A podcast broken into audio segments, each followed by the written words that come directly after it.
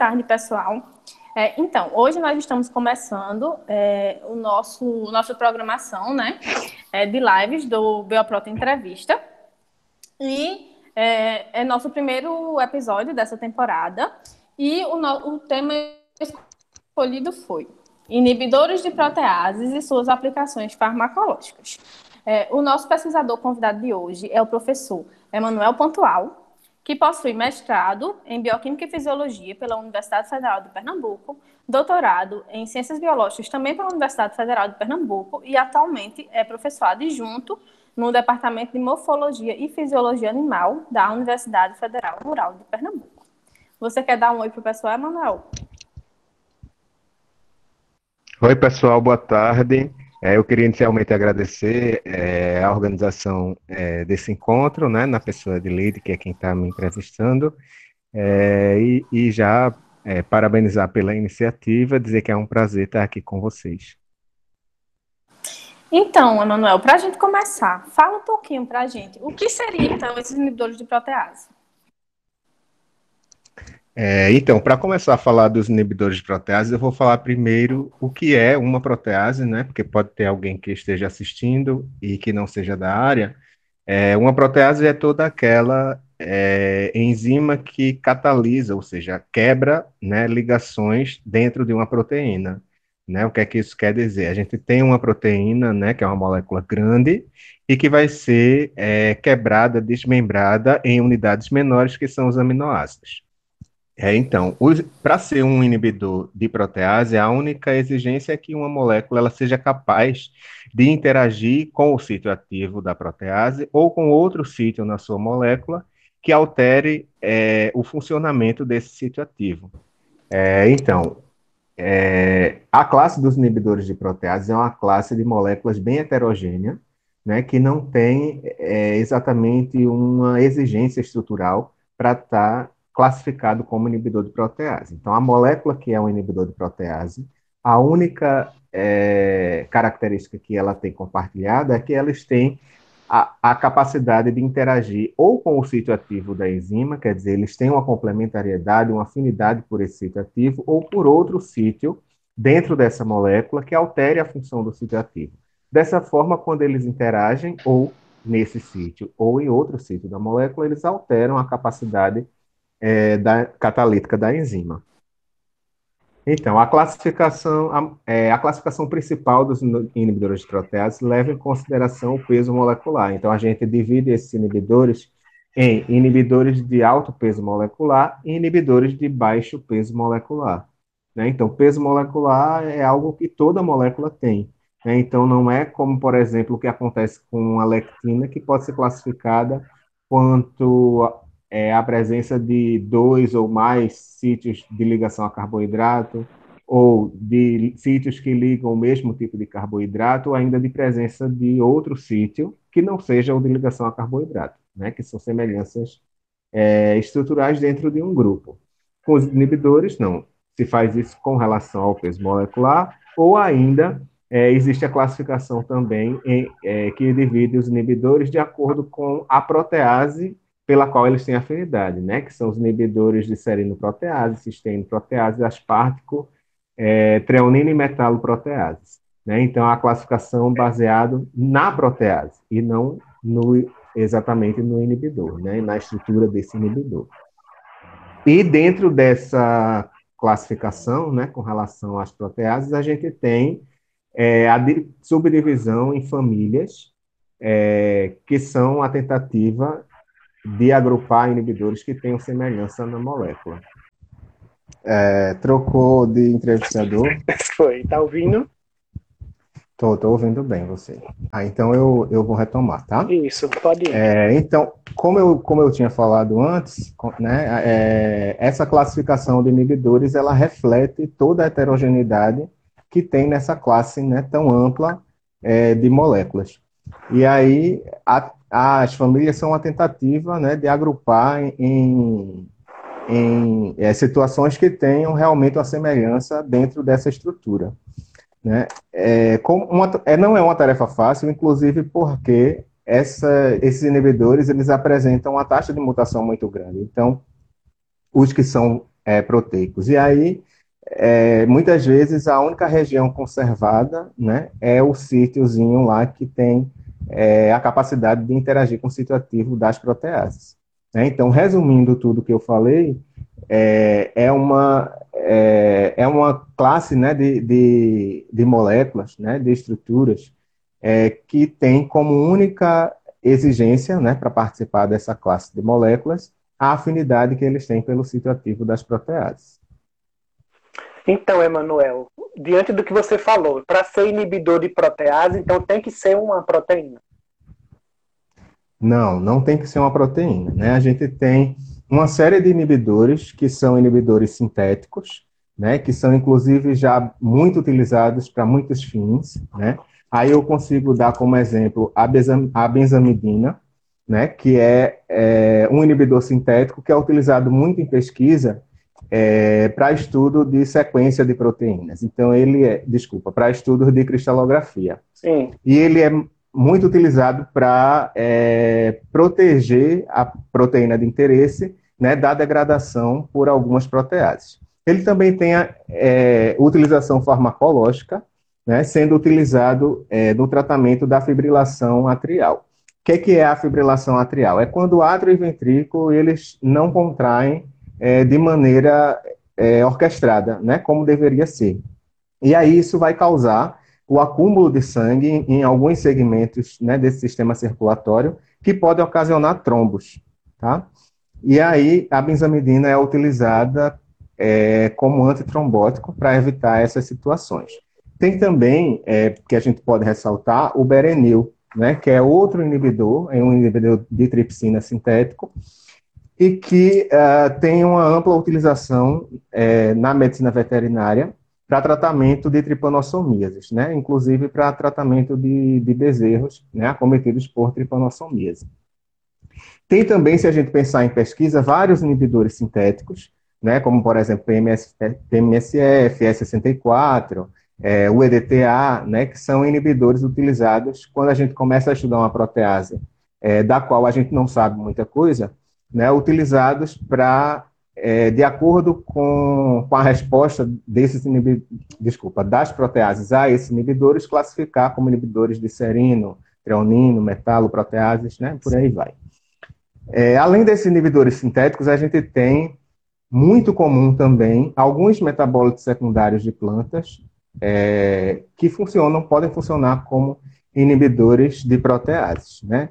Desses metabólitos, eu destaco os compostos fenólicos, né, os flavonoides, tá, que são metabólitos vegetais produzidos a partir do ácido estiquímico, né, e, que tem, e que formam algumas substâncias, como, por exemplo, a isoflavona, que atua como é, inibidor de protease, né, uma estrutura que é similar ao estrogênio e que, inclusive, é utilizado farmacologicamente é, em reposição hormonal é, para o climatério. Né? É, ele é um inibidor de protease, né? a isoflavona é, ela é um inibidor de protease, mas é um inibidor de protease fraquinho. A gente tem outros inibidores de proteases é, da classe dos flavonoides, né, também, como quercetina, miricetina, morina, que funcionam também como, como inibidores de protease e que têm uma maior afinidade, né, principalmente, por exemplo, contra a tripsina, é, esses inibidores, é, esses flavonoides, eles têm como característica ter a posição é, das suas hidroxilas e uma estrutura planar que permite que eles interajam com o sítio ativo da tripsina, onde eles vão formar uma ou duas é, pontes de hidrogênio, e além das pontes de hidrogênio, eles formam interações eletrostáticas, e aí eles conseguem ocupar esse sítio, impedir que o substrato se ligue e, portanto, é, atuar como inibidores de protease. Ok. E aí, então, se eu quero trabalhar com um inibidor de protease, né, proteico, como é que eu faço para saber, durante o meu processo de purificação, diferenciar se eu estou realmente purificando uma proteína inibidora de protease ou estou trabalhando com esses metabólicos, por exemplo? É, tá. Eu vou criar uma situação aqui na minha cabeça, tá? Então, vamos dizer que a gente está trabalhando com é, uma amostra vegetal, né, e que, portanto, vai ter metabólitos primários, metabólitos secundários, e que mesmo que eu utilize uma solução polar para fazer a extração, alguns metabólitos secundários, inclusive os que a gente comentou, os flavonoides, eles conseguem ser arrastados, né, junto com outros componentes polares, é, por exatamente conseguir fazer as pontes de hidrogênio. É, então, eu teria, numa mesma preparação, inibidores proteicos e inibidores não proteicos. Como é que eu vou saber que aquele teste de inibição de protease que eu fiz, né, e que deu positivo, é um resultado de uma inibição por uma proteína ou não é por proteína? Aí a gente tem algumas estratégias. Eu vou começar da mais barata para mais sofisticada, tá? Então, a primeira coisa que a gente pensa em fazer é aquecer a amostra. Por quê? Todo mundo sabe, ou a maioria das pessoas sabem, né? Pelo menos da nossa área, Sim. que as proteínas em geral, que as proteínas em geral, elas são sensíveis à temperatura. Isso. E aí quando a gente aquece, é esperado que haja uma desnaturação, né? Então, é, aquecemos a amostra exaustivamente, né? E ela perdeu aquela atividade inibidora, a gente atribui a uma proteína, né? Não a um metabólito secundário. É, qual é a limitação é, dessa estratégia? Algumas proteínas elas podem ser é, termostáveis, né? E aí resistia ao aquecimento, mesmo ao aquecimento é, exaustivo. A gente comentou lá no início sobre uma família de inibidores, que é a Kunitz, que tem alguns resíduos de cisteína e que então é, estabelece pontes de sulfeto. Tá? Pontes de sulfeto tornam a molécula é, mais resistente a, ao aquecimento porque são é, ligações covalentes que vão estar amarrando essa estrutura terciária, impedindo que essa proteína saia facilmente da sua conformação nativa. E aí, se a gente tem uma, uma é, proteína que é termostável, que tem as suas pontes de sulfeto, a gente não vai perder facilmente com aquecimento e a gente vai tender a achar que a gente está trabalhando com é, um, um metabólito secundário, enquanto pode ser, sim, uma proteína que seja termostável. Tá? Então, eu vou partir agora para outra estratégia, né, que a gente utilizou muito, é, você e eu, inclusive, é, durante o meu mestrado, que foi a é, zimografia reversa. Né? Então, o que é que, em, que consiste essa zimografia reversa? Ela consiste em fazer um gel de eletroforese, né, contendo SDS, então um gel de, de poliacrilamida, como qualquer outro, né? A gente faz é, o gel desnaturante, então SDS, é, para quem não sabe, é, uma, é um detergente né, que é, é, fornece cargas proteínas, ou seja, carga negativa, né, confere essa carga negativa, altera então a carga da proteína e ele quebra pontos de hidrogênio, ou seja, desnatura a proteína. Então a gente faz é, dois géis para efeito de comparação, um SDS normal, onde a gente vai é, observar a migração de bandas e poder fazer a contagem de quantas bandas tem naquela preparação, quantas bandas polipeptídicas, e outro gel sob as mesmas condições, se for possível, na mesma corrida, né, com a mesma, sendo a mesma amostra, para que a gente pegue esse gel e é, trate com outro detergente, que vai ser agora a zimografia reversa. A gente trata com outro detergente, que é o Triton, que não é um detergente iônico, né, nem é desnaturante, né, ele serve para a gente remover o SDS, e então a proteína, sem interferência nas suas cargas é, e sem a quebra de pontos de hidrogênio que o SDS estava causando, ela renatura, né, recupera a sua atividade. Depois disso, é, eu esqueci de dizer que esse gel, a diferença dele para o outro, né, que a gente vai utilizar como padrão de bandas, é que ele vai ser feito é, com caseína impregnada na sua malha, tá? Então, esse gel agora com caseína, com a nossa preparação complexa, a gente vai pegar e incubar com a solução de protease. É esperado que essa solução de protease, né, se ela estiver funcionando direitinho, ela clive toda a caseína que está no gel, e aí o que seria esperado se a gente não colocasse a protease? Que quando a gente fizesse a etapa de, de coloração desse gel, ele ficasse todo azulzinho, né, se fosse o azul de comacio corante, todo azulzinho, todo corado, enquanto que quando a gente coloca a, a protease, a solução de protease, ela vai quebrar toda a caseína e quebrar, inclusive, as proteínas que estão ali da nossa preparação certo. que não funcionarem como inibidores de protease. Okay. Quem sobrar ali, a bandinha que está é, no gel corada, então a gente assume que é um inibidor de protease. Tá? Qual seria. Entendi. Oi? Não, entendi. Qual seria a, a limitação desse passo agora? Ele vai dizer para a gente que tem inibidor de protease proteico, vai mostrar qual é a banda polipeptídica que funciona como inibidor de protease, mas ele não vai indicar para a gente se tem ou não é, inibidores, por exemplo, do metabolismo secundário. Né? Então, tem mais uma estratégia que é um pouco mais sofisticada, é mais cara, que é a utilização é, de é, proteases que sejam generalistas, como, por exemplo, a, a protease de microorganismo, que é a V8, né? que a gente vai pegar a nossa preparação e tratar com é, essa protease. Então, a, a presença da protease vai catalisar a clivagem de todas as proteínas da preparação, inclusive dos inibidores. Aí a gente tem que agora inativar essa protease e submeter a amostra a uma reavaliação de atividade inibidora, é, onde a gente vai observar se a atividade foi perdida ou não. Né? E aí a gente vai dizer se tem atividade é, de uma proteína ou de outro tipo de metabólito. Ok. Leide está só pedindo para eu avisar que vocês podem fazer perguntas. Ela disse que esqueceu de avisar no começo. É, então, Emanuel, uma protease ela pode ser inibida por qualquer inibidor ou tem especificidade? Então, do mesmo jeito, é, lá no, no iníciozinho a gente comentou que para ser um inibidor de protease, a molécula tem que ter uma afinidade pelo sítio é, catalítico dessa, dessa protease, ou outra região na molécula né, dessa protease. Então tem que ter uma afinidade. Da mesma forma que a protease, ela tem que ter uma afinidade pelo substrato, ou seja, uma protease ela não quebra qualquer substrato. Sim. Né? Ou até cliva mais de um substrato, mas mais, é, com maior eficiência, né, com maior especificidade de determinados substratos. Eu vou dar o exemplo por exemplo, da tripsina, né, que é uma enzima é, que a sua especificidade é clivar ligações peptídicas que envolvam é, o aminoácido arginina. Então, outro tipo de, de substrato, ela não vai clivar. Então, da mesma forma, o inibidor, para ser um inibidor de tripsina, ele tem que, que ter uma complementariedade né, na sua molécula aquele sítio né, que, que é afim pela, pela arginina, né, por exemplo.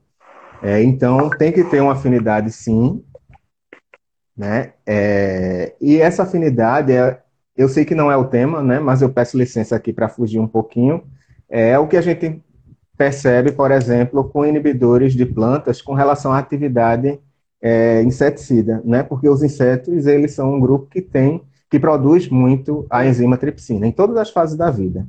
Né? E essa tripsina, ela tem afinidade, como a gente já falou, por um aminoácido que é a arginina. Então, ela vê a arginina e cliva.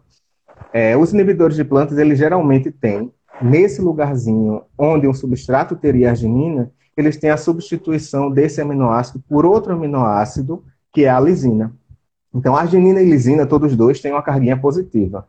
Né? Então, quimicamente, os dois interagem da, me da mesma forma se a gente pensar em interação eletrostática. Né? Então, um, a tripsina ela consegue interagir com esse inibidor, né? porque ela é atraída da mesma forma que um substrato que contém arginina naquela posição é atraído, mas ela não reconhece porque é um aminoácido que tem a mesma característica de modo físico, né, a carga, mas ele não é uma arginina. Então, sim. ela se liga e não cliva. Né? Então, sim, os inibidores eles têm que ter afinidade. Foi ótimo seu exemplo, tudo a ver. Então, lá no, no sítio ativo da enzima, como é que ocorre a inibição? Certo. É, eu vou começar falando é, em termos termodinâmicos, tá? Então, a gente sabe que termodinamicamente falando, qualquer processo que vá acontecer, ele tem que acontecer é, de uma maior energia, né, é, de uma maior energia livre, ou seja, de uma maior inquietação da molécula, de uma maior capacidade de realizar trabalho para uma menor é, capacidade de realizar trabalho, ou seja, maior estabilidade. Tá? Então, quando a gente pensa é, em uma enzima livre, um inibidor livre, eles estão, para estarem solúveis naquele meio, como qualquer coisa, que qualquer molécula que esteja solúvel na água, eles precisam estar é, realizando interações com a água. Então é como se a gente imaginasse uma molécula de mãozinha dada a várias moléculas de água. Né? E quando a gente pensa em ligação química, a gente pensa em energia. Né? As ligações químicas elas funcionam, mesmo as ligações fracas, como como pacotinhos onde a energia está guardada. Tá? Então, quando a gente quebra essas ligações, a gente reduz a quantidade de energia daquele sistema. Então, a partir do momento que a gente quebra as interações de uma enzima com moléculas de água e a gente quebra a interação de inibidores com moléculas de água, e agora a gente faz essa união né, para uhum. formar o complexo enzima inibidor, Sim. a gente saiu de uma situação menos estável, com maior energia, com maior capacidade de realizar trabalho, para uma situação agora mais estável. Né? Então, a interação de um enzima com o inibidor ela é estável. Agora, essa estabilidade ela vai estar variando dentro de um espectro. Né? É, partindo disso, então, agora eu vou dividir os tipos de inibição né, mais comuns como inibição é, irreversível e inibição reversível. Certo. Né? O que é que acontece com os inibidores é, que fazem a inibição irreversível? Então, geralmente, eles conseguem fazer uma ligação, que é uma ligação covalente, né, no sítio ativo da enzima, ou em outro sítio, tá? Que, cuja ligação altere a molécula dessa enzima. Então, quando acontece é, essa ligação, né, que é covalente, muitas vezes ela é, impossibilita que um substrato se ligue, ou ela causa uma. É, se ela for em outra parte da molécula, ela pode Sim. causar uma desestabilização dos aminoácidos que compõem aquele sítio e causar, então, a desnaturação daquele domínio. Disso de forma irreversível. Né? Um grupo comum desses inibidores é, que fazem essa inibição irreversível é o grupo das serpinas é, que são inibidores suicidas, né? Ou seja, eles é, se ligam à, à protease de modo que não dá para desligar, né? Então, duas serpinas que a gente pode usar como exemplo aqui, que foram as primeiras, inclusive, é, que foram é, estudadas, né? São a, a antitrombina e a antitripsina, né? Que a gente tem no nosso plasma, e que funcionam, é, participam né, da cascata de, de coagulação e da cascata de inflamação. Aí a gente tem, pronto, os inibidores irreversíveis e a gente tem a, é, o grupo dos inibidores que causam inibição reversível. Dentro dessa inibição reversível, a gente pode falar é, de inibidores competitivos né, e não competitivos e de inibidores mistos. O que, é que acontece com os inibidores é, competitivos?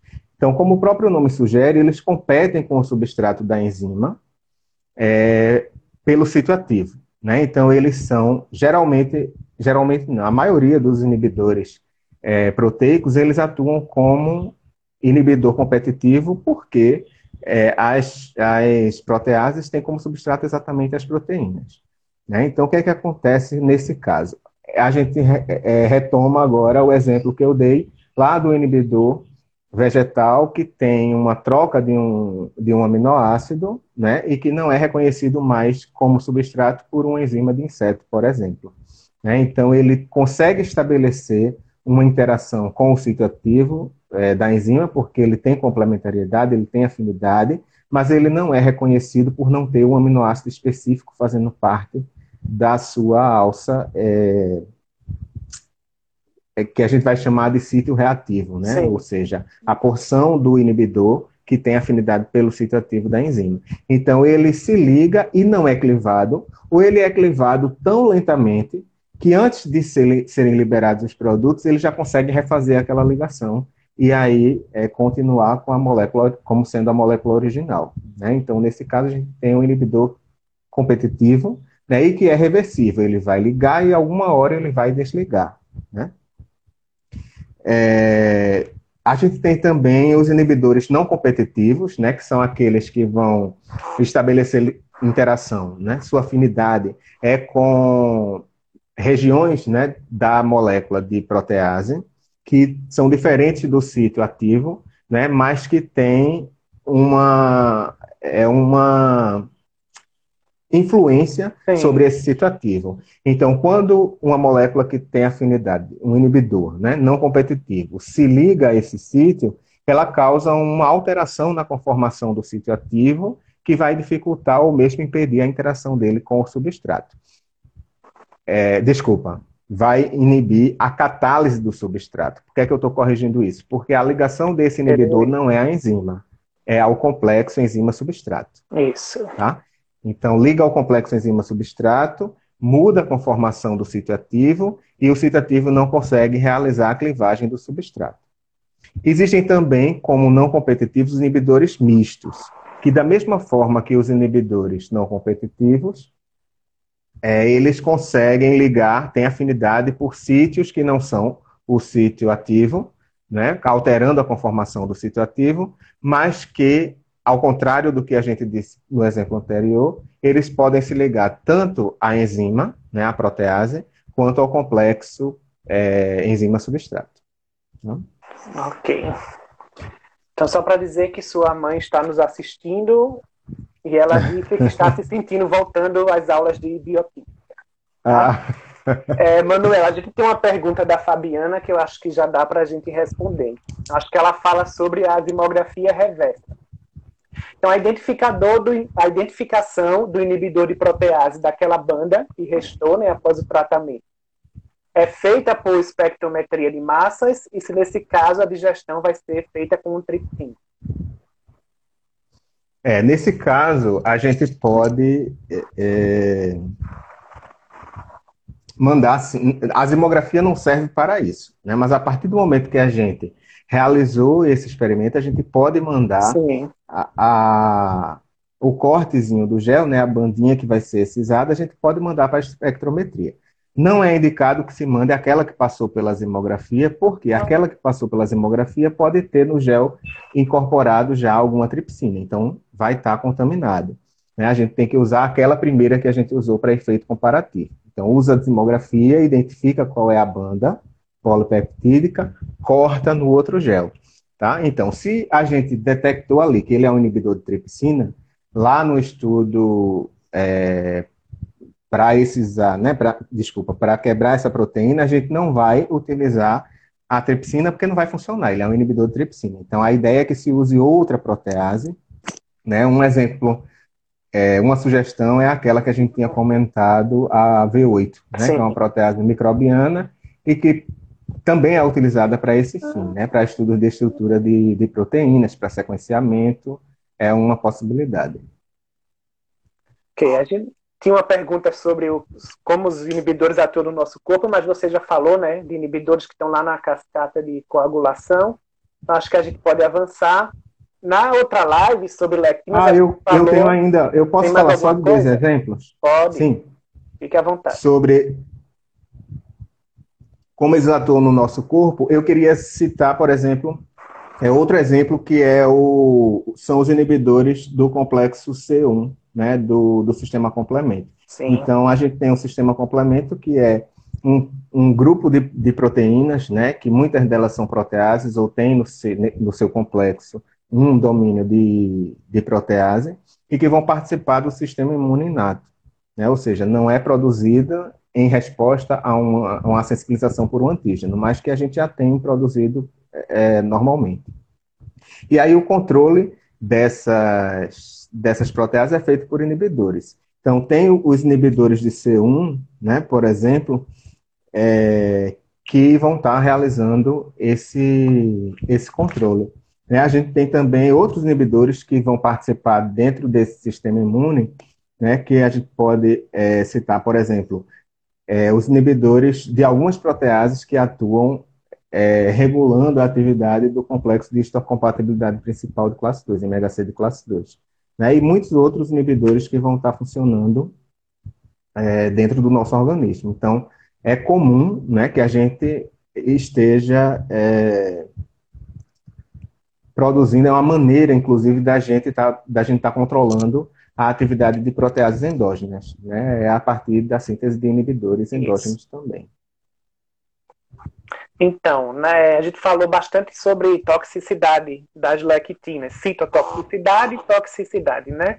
Os inibidores, eles também podem ter citotoxicidade ou toxicidade, para a gente depois poder entrar nesses potenciais farmacológicos, né? Certo. Então, é comum que os inibidores, eles tenham uma, uma toxicidade, por quê? Né? Por exemplo, a nossa digestão, ela é toda baseada em, na atividade de proteases. Né? Então, eles podem, inclusive, atuar como fatores antinutricionais, porque a partir do momento que a gente ingere um inibidor de protease e que ele tem, consegue estabelecer, tem afinidade, consegue estabelecer a ligação com alguma é, protease ao nível trato gastrointestinal, ele consegue inibir a digestão e a absorção é, daqueles nutrientes. Né? Quem, por exemplo, nunca comeu é, uma feijoada ou, ou, outro prato né, com semente é, geralmente de, das fabáceas, que tem muito inibidor de protease, e que depois sentiu aquela sensação de, de empachamento, né, de, de flatulência, né, o que é que está acontecendo ali. Então, pode, uma possibilidade é que os inibidores de proteases que estejam ali naquelas sementes, né, tenham inibido alguma protease no seu organismo, e aí aquele, é, aquela matéria né, que que seria digerida no seu trato gastrointestinal, ela chega no intestino grosso é, praticamente intacta. Né? Uhum. Né? E chegando lá, ela vai servir de substrato para a microbiota Isso. que está ali. É, e aí, o metabolismo da microbiota geralmente gera, é, por ser fermentativo, né, gera muitos gases, né, e aí todo o desconforto. Então, por isso que a gente, quando vai ingerir é, esse tipo de semente, né, esse tipo de alimento, ele tem que estar tá bem cozido, né, para que desnature o máximo aquelas, aqueles inibidores. Tá? Então, além dessa toxicidade, a gente pode ter, se esses inibidores conseguem né, atravessar é, o intestino e chegar ao nível, de, ao nível celular, ele pode interagir em alguma é, molécula na superfície de membrana, e aí a gente tem que se lembrar do que eu falei lá no início, né, que os inibidores de protease eles podem ter outras é, funções, né? Por exemplo, poderia ser uma lectina, poderia uhum. ser outro tipo de, de proteína, né? Que tivesse outra atividade que poderia causar outro tipo de dano associado, né? E aí ele pode, por exemplo, interagir com algum receptor é, na membrana da célula e aí causar uma série de, de problemas, ou mesmo ser internalizado e dentro da célula é, inibir algumas é, proteases que estariam desempenhando alguma função importante. Ok. Mas então, os que não forem tóxicos, né, problemáticos, por que, que eles podem ser agentes farmacológicos? Que é que, quais são os problemas que eles podem resolver para a gente, na nossa saúde? Tá. Então, é, como muitos processos, né, quase todos os processos, e não todos os processos dentro de um organismo, eles têm a participação é, de proteases. Né? E aí, você pode repetir a pergunta, que eu acho que eu me perdi, por favor. Porque eles podem ter potencial farmacológico no nosso corpo, ah, sim, geral. Certo. E se você tá. já quiser aí... citar exemplos dos potenciais, já pode citando. Tá bom. É, então, aí, é, quando essas proteases, elas têm é, é, é o, a desregulação da atividade delas, né, que está causando aquela patologia, então o inibidor é uma saída né, para é, resolver aquele problema. É, eu falei agora há pouco dos inibidores de C1. Né? Então, quando a gente tem uma desregulação dessa inibição de C1, é, a gente tem uma condição que é chamada é, de angioedema. Né? O angioedema nada mais é do que onde a gente tem a pele fininha, né? é a capacidade de formar edemas, por exemplo, na boca, nos olhos, no escroto. Né? Então, há a formação de edema e que uma saída é, para tratamento, né, para resolver esse problema, é a administração de inibidores de C1. Né? A gente tem, por exemplo, também, eu acho que eu já falei em algum momento aqui, da antitripsina. Então, alfa-1 antitripsina é um inibidor uhum. né, que, que vai estar tá regulando a atividade da elastase, da elastase de neutrófilos, né? ou seja, impedindo a atividade delas, ele vai estar tá evitando o dano tecidual. Isso. Então, quando a gente tem um problema na síntese desse inibidor, é, a gente pode é, por exemplo, desenvolver problemas hepáticos, né, que podem acarretar em cirrose hepática, ou pulmonares, que podem acarretar em enfisema pulmonar, e em alguns casos mais raros, mas também pode acontecer, a paniculite, que é a, a inflamação daquela camadinha de gordura subcutânea. Uhum. Né? Então, é, sempre a maneira de resolver esses problemas é com a administração é, de inibidores. Tem também o caso é, dos, do câncer, né, que é bastante discutido, é, e que a atividade de proteases nessa condição é intensa, por exemplo, para promover a, a proliferação, né, é, a degradação de, de matriz extracelular, é o descontrole do próprio ciclo, ciclo celular os processos de angiogênese que vão manter, é, nutrir esse tumor, tudo isso depende de proteases. E se isso está desregulado, como ocorre no câncer, né, uma das saídas é utilizar os inibidores para tratamento dessa condição também. Pronto, então já que a gente falou agora, né, você falou de atividade anti-câncer, como é então que os inibidores podem promover essa ação antitumoral? Como é que eles fazem isso? Tá, então é, a gente é, precisa lembrar né, que na atividade anti-câncer, é, desculpa, que na, quando um câncer vai surgir, né, o que ocorre é a desregulação inicial do ciclo celular, que também está associada à desregulação de algumas proteases, né? É, existe uma maior é, degradação da matriz extracelular, né, que vai promover Sim. a não aderência dessas células, né, e, e, portanto, daí vem a capacidade invasiva desse câncer. É, e a angiogênese, porque esse novo tumor ele vai precisar ser nutrido, né? A gente está tendo um crescimento celular exacerbado e a gente tem é, agora que criar vasos que vão levar nutrientes para esse tumor. Né? Então, tudo isso vai envolver a ação dessas proteases. Então, a partir do momento que a gente utiliza um inibidor que seja capaz é, de inibir aquelas enzimas da degradação da matriz extracelular, a partir do momento que a gente tem um inibidor que atua como antiangiogênico, a gente tem a possibilidade de ter ação antitumoral.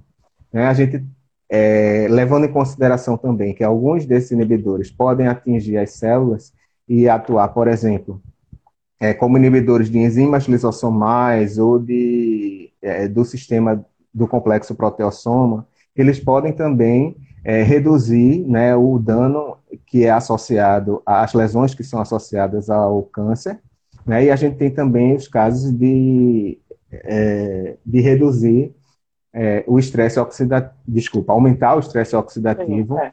É, nesse ambiente, né, e, portanto, causar danos à mitocôndria, fragmentação do, do DNA, né, que vão matar, vão promover a, a, a morte dessas células, né, inclusive através de apoptose pela ativação é, de caspases ou liberação de citocromo C. Uma outra coisa comum a essas proteínas bioativas é a atividade antimicrobiana, né? Eu queria saber se os inibidores também podem ser é, antimicrobianos e como é que eles podem afetar os micro-organismos. Então, os inibidores, eles atuam sim, né, como antimicrobianos, né, e, é, vamos pensar primeiro no inibidor como sendo um antifúngico. Então, a nutrição do, do fungo, né, o crescimento desse fungo, ele depende de proteases. Então, a gente tem proteases intra e extracelulares, né? E para que o fungo cresça, por exemplo, se a gente pensar em um fungo que é filamentoso, para que essas hifas estejam crescendo, a gente tem que ter é, uma digestão dessa, dessa parede celular e dessa membrana né, constante para que ele esteja crescendo. E aí, se a gente utiliza, por exemplo, é, inibidores que conseguem interagir, inibir as proteases extracelulares ou intracelulares, né, ou mesmo interagir com essas proteases que fazem é, que proporciona esse crescimento do fungo, a gente tem uma atividade antifúngica. É, é esses inibidores podem também atuar ao nível dos esporos, né, impedindo a germinação dos esporos. Tá? Quando a gente pensa em bactérias, é, no mesmo sentido, existem enzimas que são importantes é, no, no, metabolismo né, das bactérias, inclusive no metabolismo energético. E aí, se a gente tem algum inibidor que interfere nesse metabolismo energético, a gente tem, por exemplo, uma depressão de ATP.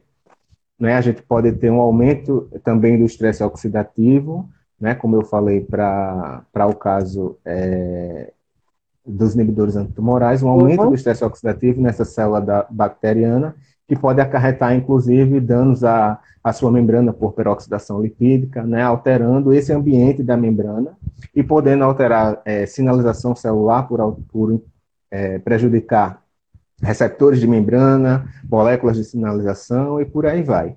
Né? Também pode ser que algum inibidor é, consiga interagir na própria membrana ou na parede é, celular da bactéria, causando Sim. a formação de poros e, portanto, alterando essa permeabilidade né, e matando a bactéria por essa alteração de permeabilidade.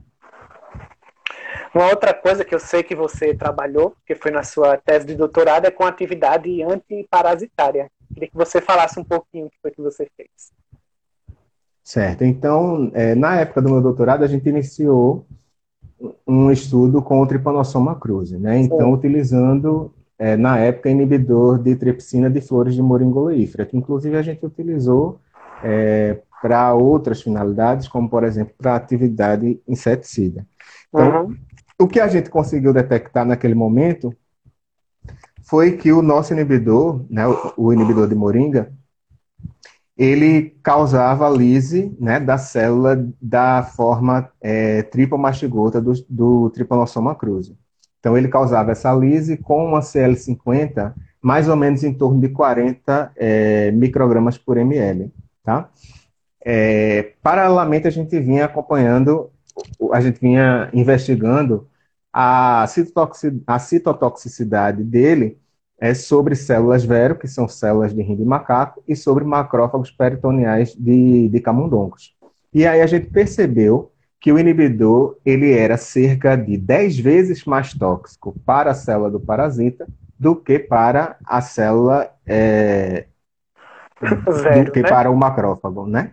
Sim. E cerca de 12 vezes Sim. mais tóxico para o parasita do que para as células vero. Esse foi o meu trabalho lá de é, de doutorado.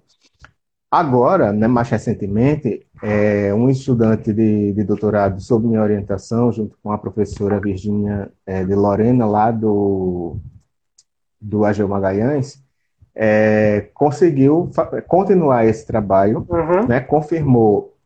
É interessante que ela tenha confirmado, porque confirmado os dados de CL50, porque ela estava trabalhando em outro grupo, né? O, grupo que trabalhou com a gente na época do meu doutorado foi outro grupo, o grupo da Regina Bressan, quer dizer, era outra linhagem de parasitas, né? E agora a Isabela, anos depois, trabalhando com outra moringa, né? Ou seja, um inibidor isolado de uma, de uma moringa de outro local, né? Com outra é, linhagem de T. cruz, né? Da mesma cepa, mas de outra, de outra fonte, é, conseguiu reproduzir a CL50, então em torno de 40 microgramas por ml. Então ela conseguiu é, é, também mostrar a citotoxicidade agora para células é, humanas, né? É, células mononucleares de sangue periférico, os PBM6.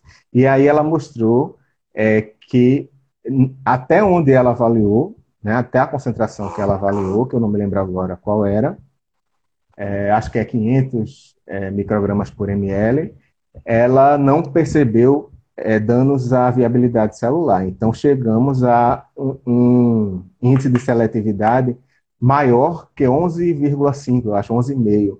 Né, maior que 11,5. Então, também mostrando que esse inibidor ele é mais específico até é, quando comparado com as células humanas, para as células do parasita. Então, ela identificou ainda que é, esse inibidor, inibidor de moringa, ele consegue, nas células infectadas com o Trypanosoma cruzi, é, aumentar a síntese de é, citocinas pró-inflamatórias, que foi TNF-alfa e interferon, e também aumentar a síntese de óxido nítrico. É, bom, e aí o que é que, o que é que basicamente faz com que esses inibidores, né, de um modo geral, sejam ativos contra o T-cruzi? Né? O T-cruzi ele tem uma série de, ele sintetiza uma série de enzimas é, que são importantes para vários processos. E aí eu, eu ressalto aqui a importância de uma enzima chamada cruzipaína, que é uma cisteína-protease, é que no T-cruz ela está associada com a nutrição, é, com reconhecimento de, da célula do, do hospedeiro, né, com a passagem de, a diferenciação de uma forma para outra né, do, do parasita. Então, é, a atividade de um inibidor de cruzipaína, por exemplo, né, ela é muito ampla diante de todas essas participações no metabolismo dele que a gente comentou para a cruzipaína. Uma das possibilidades que a gente gostaria de avaliar, né, que por questão econômica a gente não fez, é a atividade do inibidor de moringa sobre é, a cruzipaína. Ok. É, agora vamos trazer um pouquinho para esse momento atual, né, da pandemia de Covid-19. E aí tem uma pergunta que o Lucas, acho que Lucas, né, Tamara salvou aqui. Lucas Freitas, ele fez que eu acho que tem a ver, aliás, tem tudo a ver, né? Então eu vou aproveitar e fazer a pergunta dele. Então, os inibidores de protease, eles, ter, eles teriam potencial atividade antiviral contra o SARS-CoV-2, e aí ele complementa, visto que um dos principais alvos virais são as proteases 3CL Pro e PL Pro. Né? A 3CL, se eu não me engano, eu acho que é a que está envolvida na replicação do vírus. Então, falar sobre essa atividade antiviral e se tem né, potencial contra o coronavírus. Certo. É... Então, de um modo geral, né, a, a atividade de um vírus né, dentro de uma célula ela está dependendo de uma protease, porque geralmente esses, esses vírus é, eles conseguem sintetizar uma protease única que precisa Sim. ser cortada né, para formar todas as proteínas dos vírus. É, eu vou dar como exemplo é, o que acontece é, no vírus é, da AIDS, né, por exemplo, né, que ele produz uma proteína grande né, e que ela é clivada pela protease viral uhum. para formar proteínas do capsídeo. Né? Então, nesse sentido, é, se a gente utilizar um inibidor de protease que consiga bloquear a atividade dessa protease, a gente bloqueia a formação de novas cópias do vírus. Né? E é nisso que se baseia, por exemplo, os oito ou mais é, inibidores de protease que a gente tem no coquetel, que é a medicação que, que as pessoas né, que contraem essa síndrome é, fazem uso. Né? Então, eu não sei dizer para o COVID né, se se tem sido estudado alguma coisa, eu não vi, né, não estou atualizado nesse, nesse ponto, mas eu acredito que sim, né, pensando é, que se a gente, de um modo geral, bloqueia a atividade de uma protease viral, a gente bloqueia o, a formação de novas cópias do vírus. Então a gente já está se encaminhando para o final, mas eu ainda tenho duas perguntas. A primeira é Quais são, então, os desafios para a gente realmente inserir o inibidor de protease na clínica? Certo. Então, a gente é, tem alguns desafios, né, quando a gente pensa no inibidor proteico. Né, o primeiro deles é em relação àquela citotoxicidade que a gente desculpa, aquela toxicidade que a gente pensou Sim. no início, né? Então a gente tem que avaliar toxicidade, citotoxicidade antes de estar colocando é, esse inibidor é, para a clínica, né? E a gente tem também que resolver outro problema, que é relativo à produção em larga escala. Então, a gente não vai estar tá conseguindo, na bancada, purificar, né, tirar de uma, da fonte, por exemplo, é. vegetal ou animal, para estar tá purificando e fornecendo para a indústria farmacêutica. Então, é, a saída para isso é a expressão heteróloga, como é para várias outras proteínas que têm alimentado a indústria farmacêutica, né? É, em outra perspectiva, a gente tem que pensar que, estando se tra a gente tratando de uma proteína, essa proteína vai atravessar um trato gastrointestinal, vai ser alvo de proteases, né? Dentro, é, se ela conseguir atingir é, a corrente sanguínea, por exemplo, ela vai estar enfrentando um ambiente extremamente redutor. Né? Então, a proteína pode é, necessitar de um sistema de endereçamento de drogas. Tá? Uhum. Por exemplo, utilizando nanocarreadores Sim. ou lipossomas, né, ou outros ligantes que aumentem a, é a, a, resistência dessa proteína a esses ambientes que ela vai estar é, enfrentando, né, mas que aumente também a sua especificidade, que possa até aumentar a sua aplicação farmacológica. Ótimo, são os desafios para quem trabalha né, com proteínas com potencial farmacológico. Isso. E aí, Emanuel, para a gente ir já encaminhando para o final, eu queria saber se você tem um recado final para quem está nos assistindo. É, tenho sim, né, sobre isso tudo que a gente está vivendo. Eu preparei até um textinho, né, que eu gostaria de ler, é, falando sobre tudo isso que a gente está vivendo, né, sobre a necessidade de lidar com perdas, né, que é o que esse momento me sugere. Eu, Sim. por exemplo, não tenho é, visto minha filha na maioria dos dias, né, na maioria das semanas. E aí é, é uma perda, né, embora eu tenha assistido é, posicionamentos, por exemplo, de psicólogos, né, que esse momento a gente tem que priorizar mais o que a gente tem de ganho do que o que a gente tem de perdas, mas não há quem não esteja lidando com as perdas nesse momento. Né? Aí eu vou ler aqui rapidinho, é um textinho curto, tá? Pode ler. Então, é, no início do ano 2020, uma grande pandemia na história internacional ocorreu para chamar a nossa atenção e nos colocar é, o mais perto um dos outros possível, mesmo diante do distanciamento social que tem se imposto. Né? Então, perto em questão da nossa vulnerabilidade, perto na condição de impotência, né, diante de tudo que está acontecendo, perto na condição também de perdedores. Então, precisando manejar né, os mesmos sentimentos, eu, você, todo mundo, né, a gente, mesmo sentimento de perda, de impotência, é, e o mesmo luto né, diante dessa situação. É hora da gente se colocar é, colocar as nossas potencialidades em função de um coletivo agora, né? de cuidar do outro, de cuidar de nós mesmos e, a partir disso, estar novamente cuidando do outro. Né? A gente precisa atuar como inibidores dos erros sociais e culturais que temos egoisticamente alimentado ao longo da nossa história e da história da humanidade. Né? O que é que eu posso estar fazendo pelo outro? É, porque agora, mais do que nunca, o que interessa é o nós e não o eu. É, há algo, no mínimo, que cada um de nós pode fazer, né? que é, pelo menos, o ficar em casa. Pois é, excelente. Então... Pode continuar. então é isso. E eu aproveito para agradecer né, pela oportunidade é, de estar mais perto um pouquinho da ciência nesse momento né, de discussão com você é, com vocês, né, com o pessoal que está acompanhando, é, agradecer a quem está acompanhando e é, falar da minha admiração por esse momento do Bioprot, né, de vocês estarem divulgando os trabalhos, é, de, de, estarem é, promovendo essas discussões, né, contribuindo com a ciência mesmo nesse momento. É que acho que entra no que você falou, né? O que é que a gente pode fazer em casa, né? O que nós temos é o nosso Isso. conhecimento para compartilhar. Então, obrigado, Emanuel, excelente, né? Toda a live, sua primeira live, espero que tenha gostado da experiência. tá? E depois você me conta o que você achou, certo? Então, pessoal, é, antes de terminar, eu queria dar os avisos sobre o Bioprote. Então, essa foi a estreia do Bioprote Entrevista, como o Leide falou.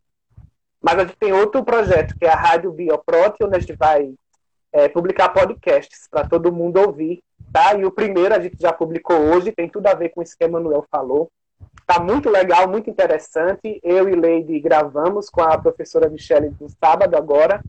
E é muito bom, muito interessante, é compreendendo melhor o processo de ansiedade para driblar o isolamento social, o isolamento social. Então é bem legal.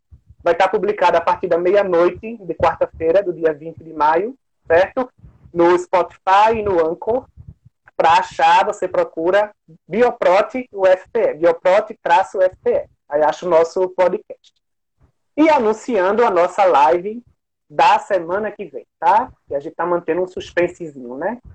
Mas a gente vai anunciar sempre a da próxima. Então, o Bioprote Entrevista, episódio 2, é na próxima segunda, dia 25 de maio, com uma pequena diferença que é às 11 horas da manhã, tá?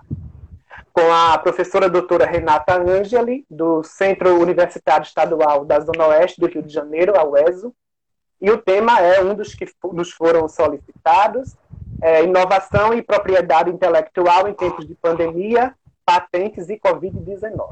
Ok? Então, na próxima segunda, a diferença é que é às 11 horas. Agradeço a todo mundo tá, que ficou assistiu né, as nossas quedas de internet, né, mas que ficou aqui até o final. E a gente espera vocês, tá? Na semana que vem, ok? E convidamos já o professor Emanuel para as próximas, se ele quiser participar.